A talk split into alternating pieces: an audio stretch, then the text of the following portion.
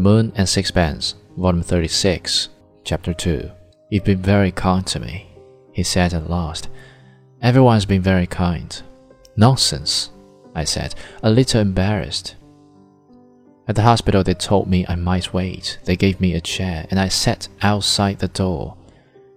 When she became unconscious, they said I might go in. Her mouth and chin were all burnt by the acid. It was awful to see her lovely skin all wounded. She died very peacefully, so that I didn't know she was dead till the sister told me. He was too tired to weep. He lay on his back limply, as though all the strength had gone out of his limbs, and presently I saw that he had fallen asleep. It was the first natural sleep he had had for a week. Nature, sometimes so cruel, is sometimes merciful. I covered him and turned down the light.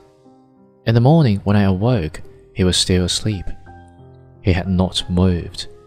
His gold rimmed spectacles were still on his nose.